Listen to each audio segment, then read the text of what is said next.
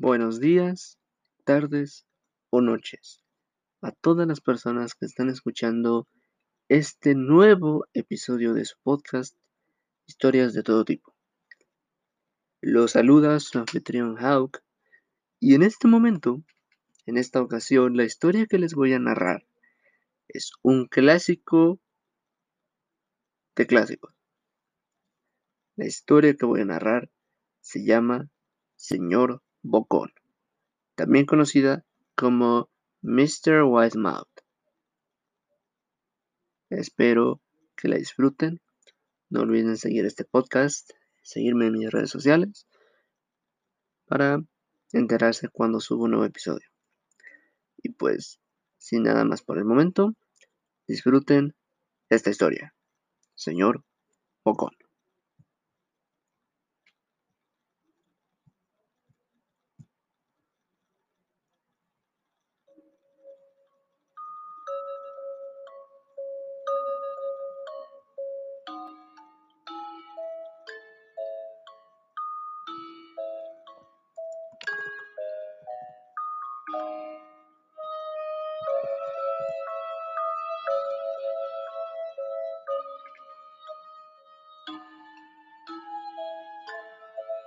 Señor Bocón.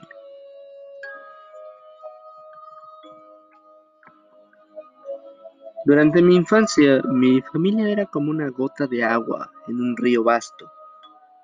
Nunca permaneció en una misma locación por mucho. Nos asentamos en Rhode Island cuando tenía ocho. Y ahí nos quedamos hasta que fui a la universidad en Colorado Springs.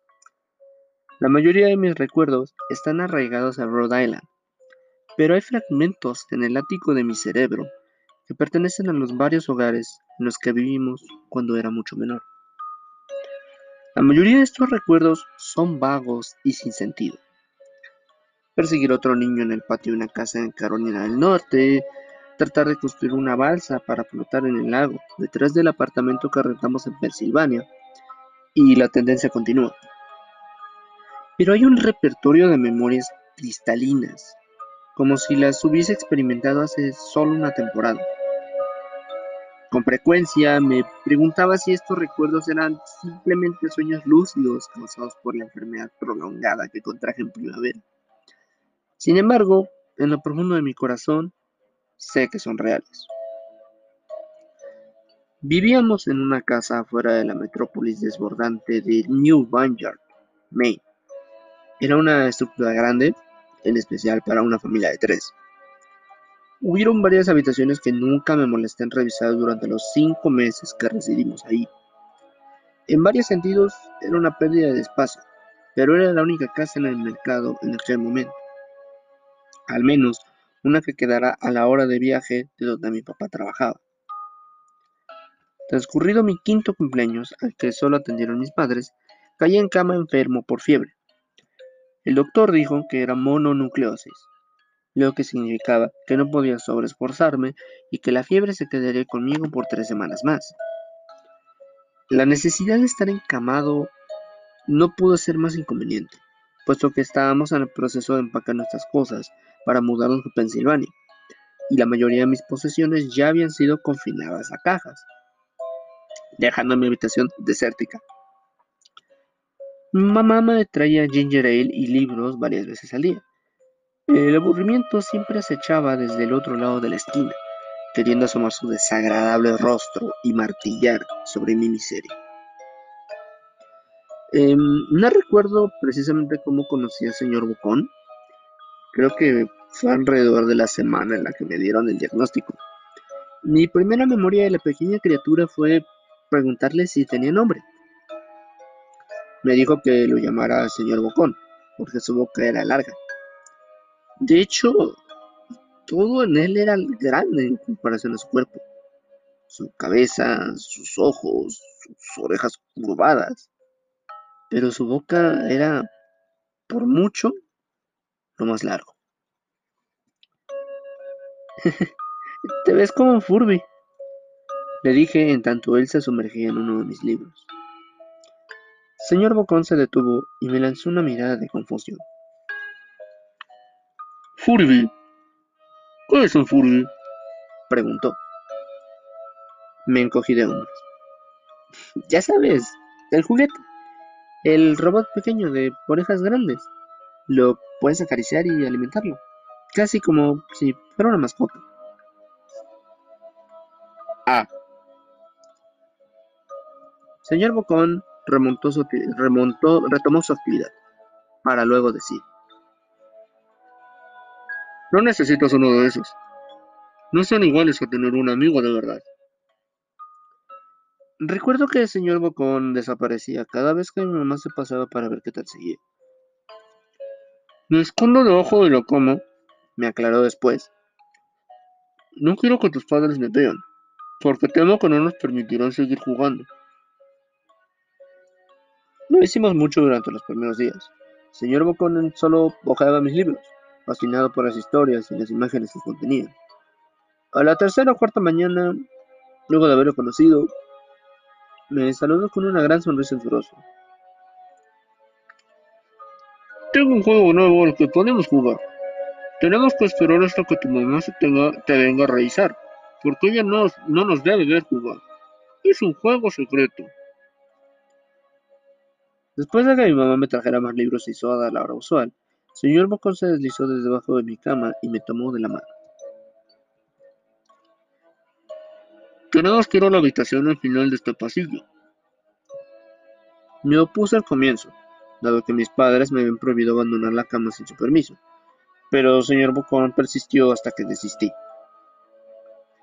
El cuarto en cuestión no tenía ningún mueble o papel tapiz. Su única característica distintiva era una ventana en el lado opuesto a la entrada. Señor Bocón corrió por la habitación y abrió la ventana con animosidad. Luego me alentó a ver hacia el terreno debajo. Estábamos en el segundo piso de la casa, pero ahora nos ubicábamos en una colina, y desde ese ángulo la caída era mucho más precipitada debido a la inclinación. Me gusta fantasear aquí. Explicó el señor Bocón. Pretender que hay un trampolín grande y acolchonado bajo la ventana, y saltar. Si fantaseas con esmero, rebotas hasta acá como una pluma. Quiero que lo intentes. Yo era un niño de cinco años con fiebre, así que solo una pizca de escepticismo atravesó mis pensamientos en tanto miraba hacia abajo y consideraba la posibilidad. Es una gran caída, le dije. Pero esa es parte de la diversión. No sería entretenido si solo fuera una caída corta. Si fuera así, mejor saltas en un trampolín real. Jugué con la idea, imaginándome mientras buceaba ante la delicadeza del aire, solo para rebotar, de vuelta hacia la ventana, en algo que era invisible para el ojo humano. Pero el realismo prevaleció. Em, quizá en alguna otra ocasión, concluí. No sé si tengo suficiente imaginación. Me podría lastimar. Apenas por un instante, el rostro del señor Bocón se contorsionó en un semblante de desaprobación, y el enojo dio lugar a la decepción. Si tú lo dices, Me contestó. Pasó el resto del día bajo la cama, tan callado como un ratón. La mañana siguiente, el señor Bocón llegó sosteniendo una caja. quiero enseñarte a hacer malabares. Me dijo. Aquí hay unas Aquí hay unas cosas que podemos usar para practicar antes de que comience con las lecciones. Miré en la caja. Estaba llenos de cuchillos. ¡Mis padres me van a matar! Le dije, aterrorizado con que hubiera traído cuchillos a mi habitación, objetos que mis padres nunca me permitirían tocar. Me van a nalguear y castigar por un año. Señor Bocón frunció- el ceño. Es divertido hacer malabares con esto. Quiero que tú lo intentes. Empujé la caja lejos de mí.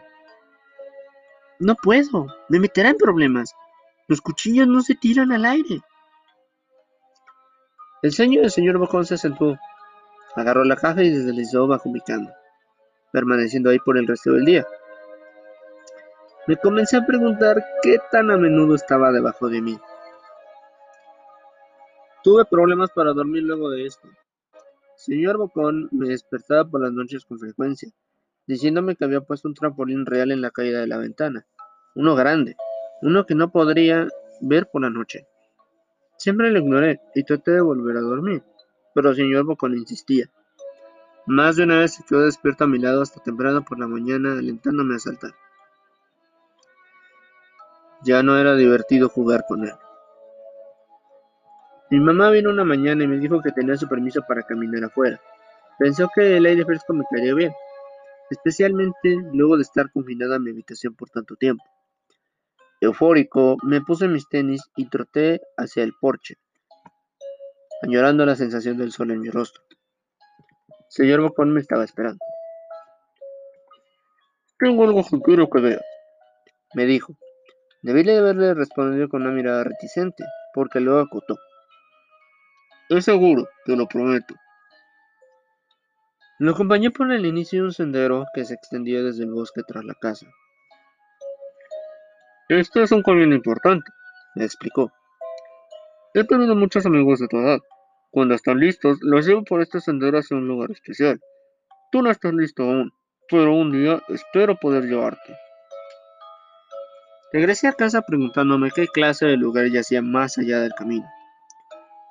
Dos semanas después de que conocí al señor Bocón, la última carga de nuestras cosas había sido empacada en un camión de mudanza. Yo iría en la cabina del camión, sentado junto a mi padre, durante el largo viaje hacia Pensilvania. Consideré decirle al señor Bocón que me marcharía, pero incluso a los cinco años de edad comenzaba a sospechar que las intenciones de la criatura no tenían en mente mi bienestar, a pesar de que él estipulara lo contrario. Por esta razón, decidí mantener mi partida en secreto. Mi papá y yo estábamos en el camión a las 4 de la madrugada. Él esperaba llegar a Pensilvania por la tarde del día siguiente, con la ayuda de suministros infinitos de café y bebidas energéticas. Parecía más un hombre que estaba por correr un maratón que uno que estaba a punto de pasar dos días sentado. ¿Suficientemente temprano para ti? me preguntó. Yo asentí y coloqué mi cabeza contra la ventana, esperando dormir antes de que el sol saliera. Abrí mis ojos en tanto nos colocábamos en la carretera. Vi la silueta del señor Bocón en la ventana de mi cuarto, parado, y sin moverse hasta que el camión avanzó por la carretera principal. Entonces se despidió lastimeramente con una mano. No le devolví el gesto. Regresé a New Banger luego de varios años. La parcela de tierra sobre la que se alzaba nuestro hogar ahora estaba vacía, excepto por los cimientos, dado que la casa sucumbió a un incendio años después de que nos mudamos. Por curiosidad, seguí el camino que el señor Bucón me enseñó en el bosque. Una parte de mí esperaba que me sobresaltara desde atrás y me sacara la mierda del susto. Pero sentí que el señor Bocón se había ido, como si estuviera atado de alguna forma a la casa que ya no existía. El camino, terminó en un cementerio de, New Minyard. Noté que muchas de las lápidas pertenecían a niños.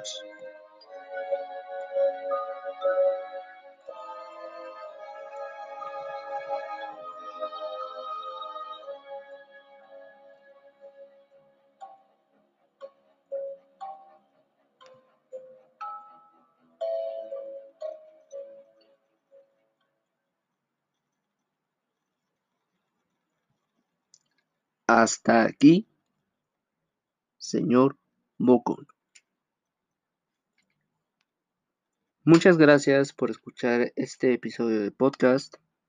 Eh, perdonad por em, errores de redacción y todo esto, pero eh, recordad que aquí en este podcast no tenemos ningún guion, eh, salvo la, propia historia que narro. Pero bueno, perdonad, voy a tratar de que estos errores tipográficos, estos errores de voz, pues no sé, no sean típicos de estas grabaciones, ¿de acuerdo? Y pues nada, espero que les haya gustado la, historia. Eh, ciertamente es algo, algo bastante creepy, da bastante mala espina. Eh, pero bueno, si hubiera alguna moraleja de esta historia, Hombre, pues creo que no confíes en nadie. Aunque te diga que sus intenciones son buenas. Eh, porque puede haber cosas ocultas por ahí. Y pues nada, espero que hayan disfrutado el episodio. Les ha narrado su anfitrión Hawk y espero que tengan un maravilloso día o noche. Eh, síganme en mis redes sociales, se las dejo en todos los episodios en la descripción del podcast. Eh, y pues nada, gracias por escuchar este episodio de historias de todo tipo. Nos escuchamos luego. Hasta la próxima.